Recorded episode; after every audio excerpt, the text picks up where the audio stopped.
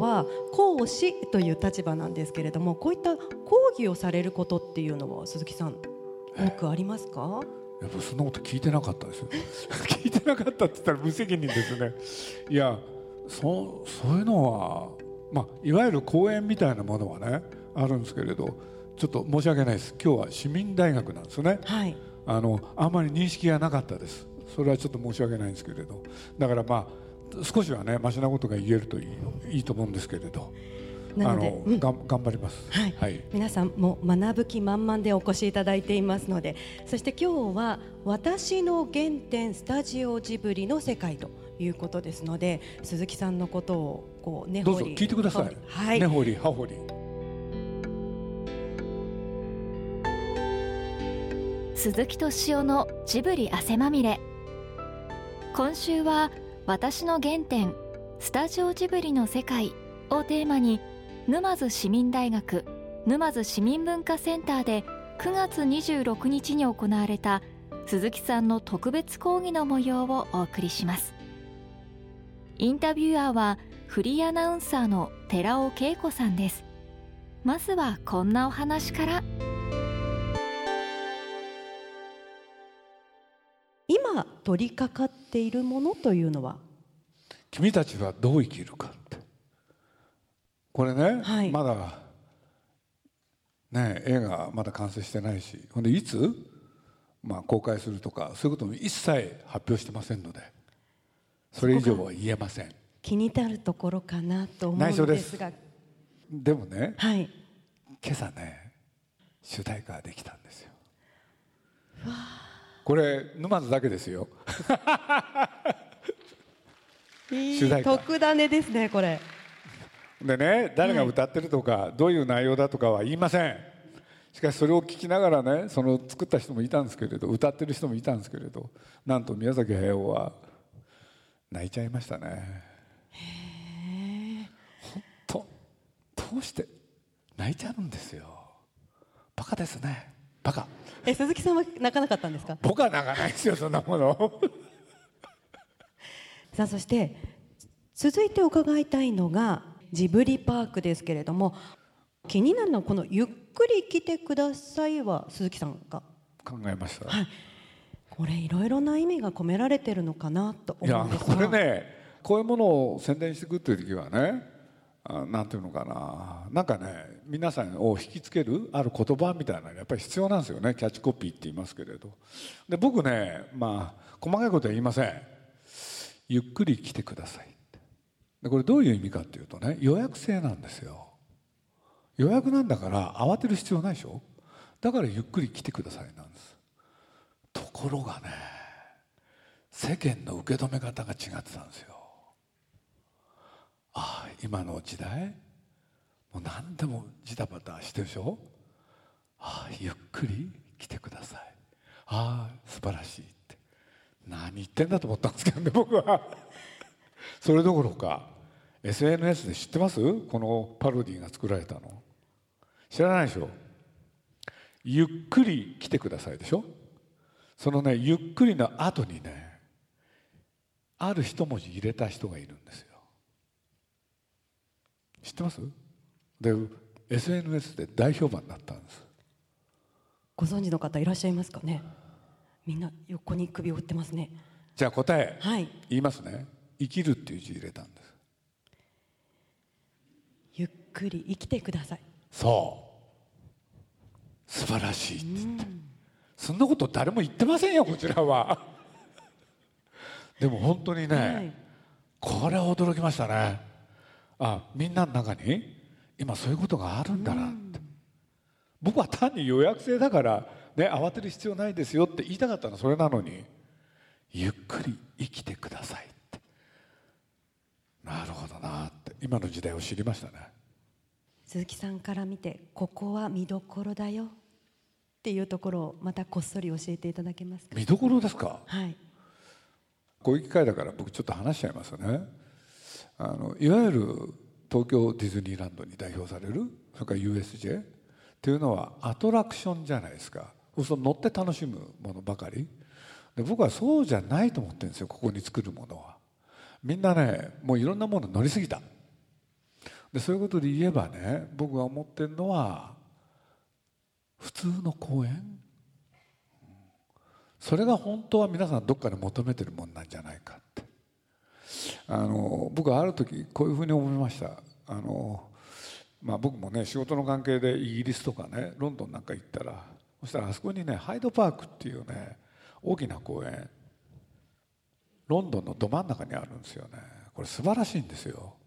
そうするとね羨ましかったです。なんでこの大都会のど真ん中に公園なんだって。そしてニューヨークはねセントラルパークってなんですよ。そう本当は？僕名古屋のど真ん中にねやってみたかったですね。やるんなら。でも残念ながらそうはいかなかったけれど、うん、いいところは自分で探してください。はい。ご自身の足でということで、はい、アトラクションはあえて乗り物は作らない、はい、ご自身の足でいろんなものを見つけてほしいというのがコンセプトになっているということですよね。そして、まあ、ゆっくり来てくださいと。はい、はい今日はですね受講生から世界的に活躍する方の生き方や考え方を学びたいという高い志を持った受講生の方が多くいらっしゃいますけれども。多くいらっしゃるんですか？僕ねもしもしですよ。世界を相手に仕事にするとするってことが分かってたらもう少し英語を勉強しましたよね。僕英語全然できないんですよ。もう大変ですよ外国へ行って仕事する時。手振り身振りでもそれでも通じます。結構通じるんですよね、うん、これが。それは学びましたね。あ喋れなくてもいいんだって、うん、そう思いました。でも英語圏だけではないですよね。でも英語はやっぱりまだねスペイン語もかなりすごいけれど。ではその鈴木さんがな日本国内でこういう場所がこうインスピレーションを受けるな好きだなと思うような場所っていうのはあるんですか？何か癒されるなとか何か心が落ち着くようなものっていうまあ、そういうものは欲しいですよね。だから僕は例えばねまあ、今思いついたやつで言うと今日ね白隠さんのお寺を訪ねたでしょ？何が起きたかって言ったら心が落ち着いたですよ。本当にいい時間でしたね。だから地獄極楽図もう近くのお寺で聖凡寺っていうのかな？あそこも良かったしね。でそういうことで言うと今日はね本当に最高でした。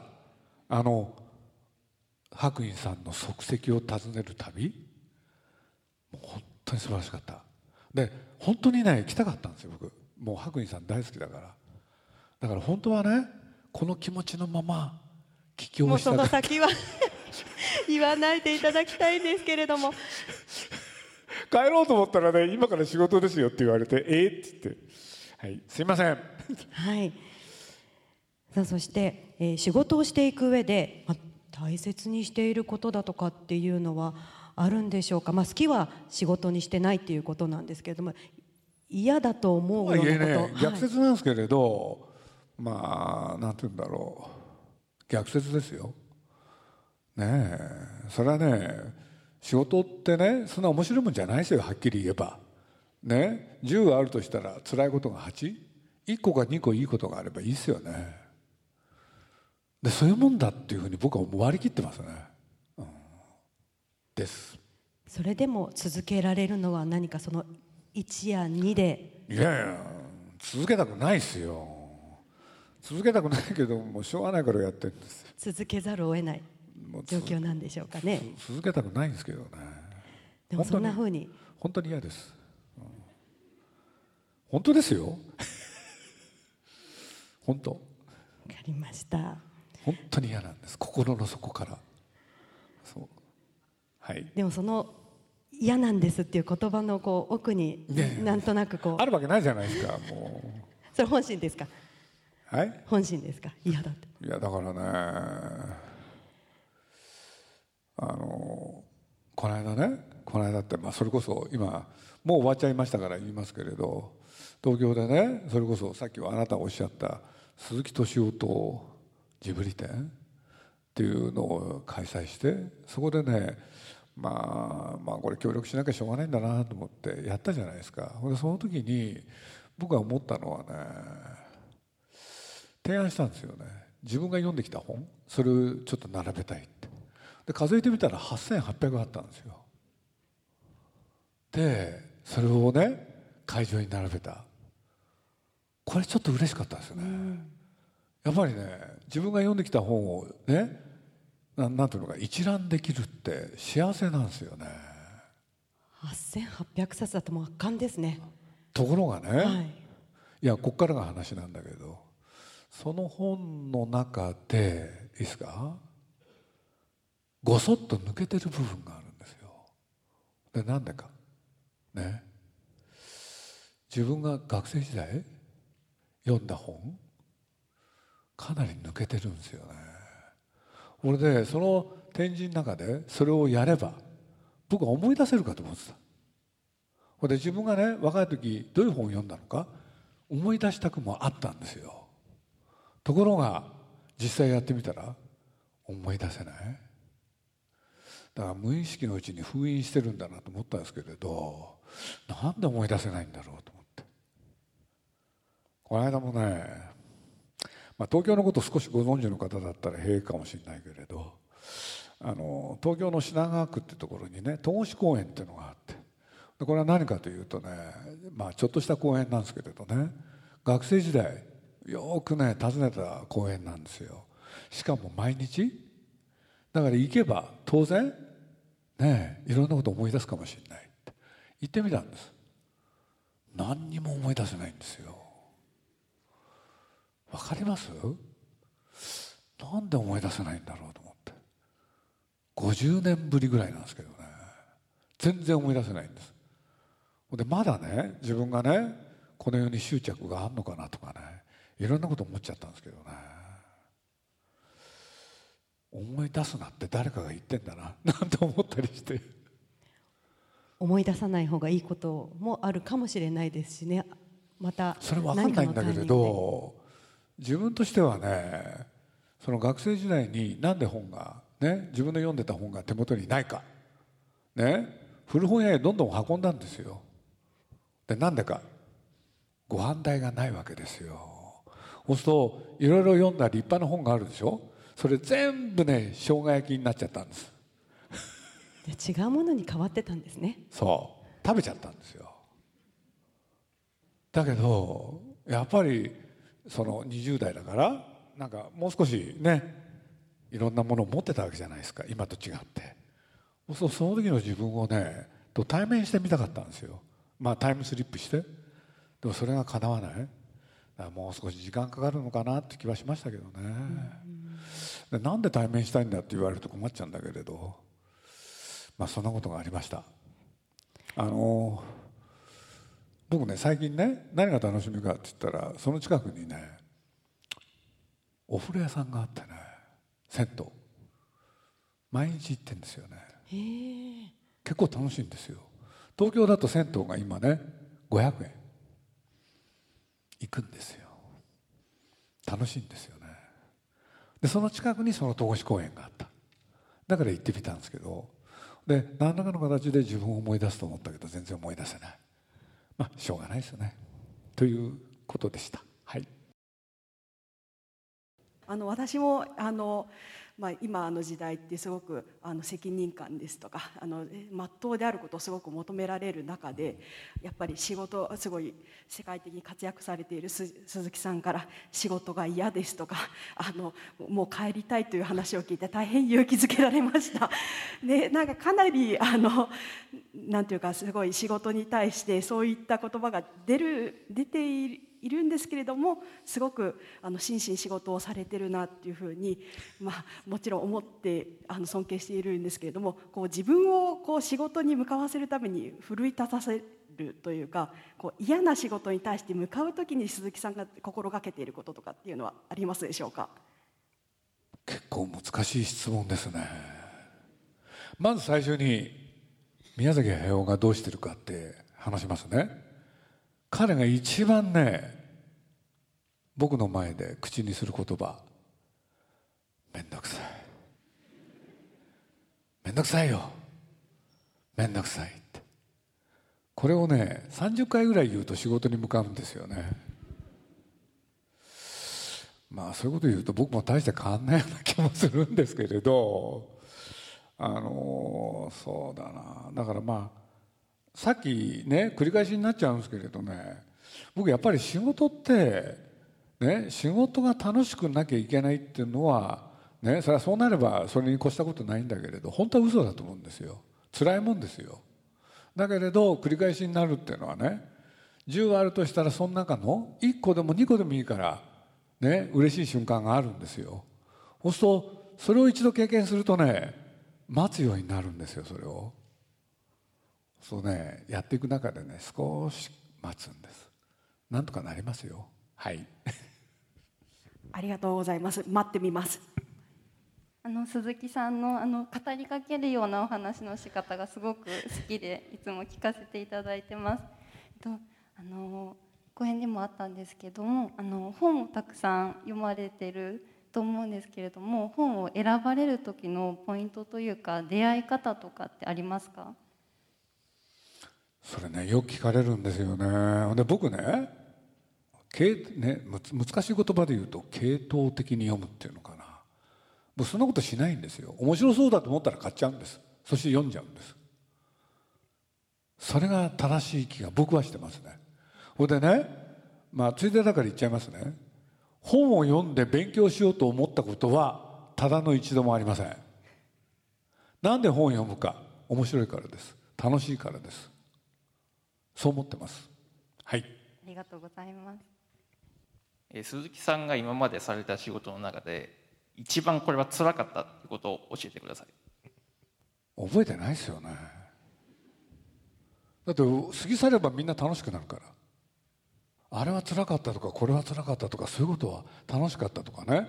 そういう考えはしないですよね。だから僕はいつも何考えるかっていうとね今やってるものが一番気になるんですよ、ね、だからまあ確かにトトロは素晴らしかったですけれど素晴らしい体験でしたけどね。だからといってやっぱり今例えば君たちはどう生きるかを作るとした作ってるでしょ？そしたら気になってるのはその君たちはどうなるかだけなんですよ。わかります？そんな気分ですね。はい。ありがとうございました。あまり悪いことは引きずらないタイプでしょうかね。だってそんな余裕ないですよ。なるほど。忙しさがそうさせるんでしょうかねっていうのがだって真剣にやったらね過去なんか引きずらないですよ。でしょ？違います？名言ですね。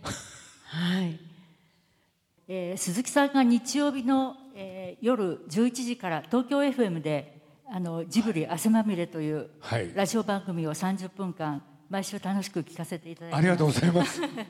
とても楽しくてためになる番組でいつも楽しみに聞いてます。で何年か前に鈴木さんが対談の中でおっしゃってたんですけれどもあのイギリスのロックバンドのクイーンのえー、ボヘミアン・ラプソディ」という映画があったんですけれどもその映画の、えー、あとですねあの鈴木さんがこの映画は孤独をテーマにした映画だから絶対ヒットすると思ってたっておっしゃってたことがあったんですけれどもあのえー、孤独をテーマにした映画だからストーリーだからヒットすると思ったっておっしゃってたその根拠というかなぜそういうふうに思ったのかなって。僕は見た瞬間にねこれは彼の孤独を描いてる。だからああいうことになる。だとしたらそれはね見る人にとっては共感できるもんだと思ったんですよ。もうそれだけですね。だから、まあ、現実問題としてまあ、あれをね配給した人たちも皆さんびっくりしてましたけれど。だからそうそういうなんか時代のテーマとして孤独っていうのがあったような気がしますね。ありがとうございました。はい毎週日曜日楽しみにされてる方多いと思いますありがとうございます。はい。あの ついでだから言いますとね。だから人間ってね僕まああのラジオっていうのは実を言うとある方がね持ってきてくれたんですよ。ほいでそれは何かっつったらちょうどポニョの時でした。そうすると僕ね、まあ、いろんな作品やってきてあの年齢的にもね、まあ、それ前の映画って全国キャンペーンって言って北北海道から南沖縄まで歩いて回らなきゃいけなかったんですよね。そうするとそれがねきつくなってきてた時なんですよ。でラジオの話でしょ。飛びつきましたね。だから実を言うとその時は考えてたのは僕ポニョだけだったんです。ところがポニョの後？ねえ。まあラジオ局の方からどうしてもそのまま引き続いてやってほしい？というご要望があってまあいつまで続くか分かんないけれど2年とかそのぐらいやるのかな？なんて思いつつやったら実は16年目に入っちゃってるんですよね今。自分でびっくりしてます。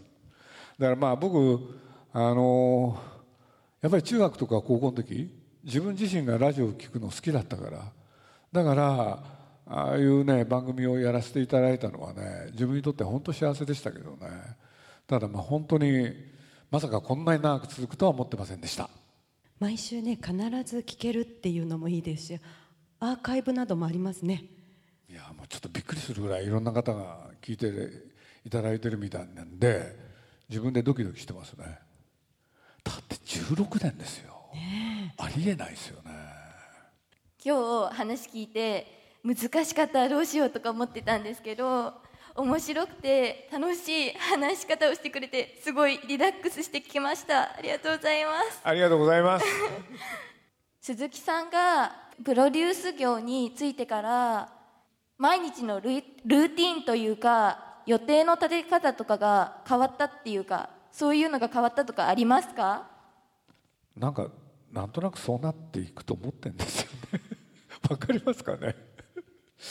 だからねあんまりね目標を持たないんです僕。人間ってね2種類いると思ってるんですよ僕。これラジオでもね結構そういうこと言っちゃったことあるんだけれど。目標を持ってそれに到達すべく努力をする。これすごい立派なんだけれどもう一個生き方がある。でそれは何かと言ったらねその一瞬一瞬頑張ってればコツコツとやってればね開けてくる未来があるそうするとこれねその人のね何て言うんだろうどっちが向いてるかだと僕は思うんですよね。目標を持ってそれに到達すべく努力をするか。目の前のことを一生懸命やってそれを積み重ねるか。人間どっちかですよね。僕はある時ね松任谷由実っていう人からお手紙をいただいたことがあるんですよ。鈴木さんは当然私がね目標を持ってそれに到達すべく努力するそういうタイプだと思ってるでしょう。違うのよ私は目の前のことをコツコツやってるだけですありがとうございます。あ今日は貴重なご講演を聞かせていただいてありがとうございます。非常にあの感動してます。そんな来てよかったでしょ？沼津に。鈴木さん。早く帰ったらいいよ。で、えっと、ちょっと伺いたいのが私はあの子供を対象にした仕事を今しているんですけれどもあの前「情熱大陸」ですかね。何かあの拝見した時に作品を作るのにこう子供のためにっていう子供たちに何を伝えたいかっていうふうにあの宮崎先生とお話しされているところがすごく非常に印象に残っていてその作品を作る上でもしかしたらないのかもしれないんですけどこれだけはこうあのさしないとかさせないとかあのなんかそれは決めてます。ありますか？一個だけ。教えていただいてもよろしいですか？絶望は語らない。子供に対してね絶望を語っちゃいけないと思ってるんですよね。だからやっぱり希望を語る。子供に対してはそうです。絶望を語っていい相手はねもうすれた大人ですね そんな気がしてます。ありがとうございます、はい、鳥肌立ちました。ありがとうございます。さあではお時間となりましたので本当にたくさんのね質問に答えてくださって先ほどの12になるといいなと思うんですが10あるうちの12が楽しかったりいい思い出だったりするとっていうことでね皆さんにとってみれば多分いい思い出だと思うんですが先ほどちょっと辛かったことっていうので今日ここに来たことって鈴木さんが言ったらどうしようかとハラハラしましたけれども。それを言えって言うんですか？いやいやいやいや出なくてよかったなと一安心しているところなんですけれどもね。あの沼津へ来て本当に良かったです。ありがとうございました。はい。なんかこう言わせてしまった感が沼津市民大学で行われた鈴木さんの講演会いかがだったでしょうか？11月1日から愛知県愛・地球博記念公園森コロパークにジブリパーク第1期整備エリアがオープンします。自然いっぱいの公園内に散りばめられたスタジオジブリの世界で大散歩しませんか？ジブリパークは日時指定の予約制エリアごとに予約が必要です。来週もお楽しみに。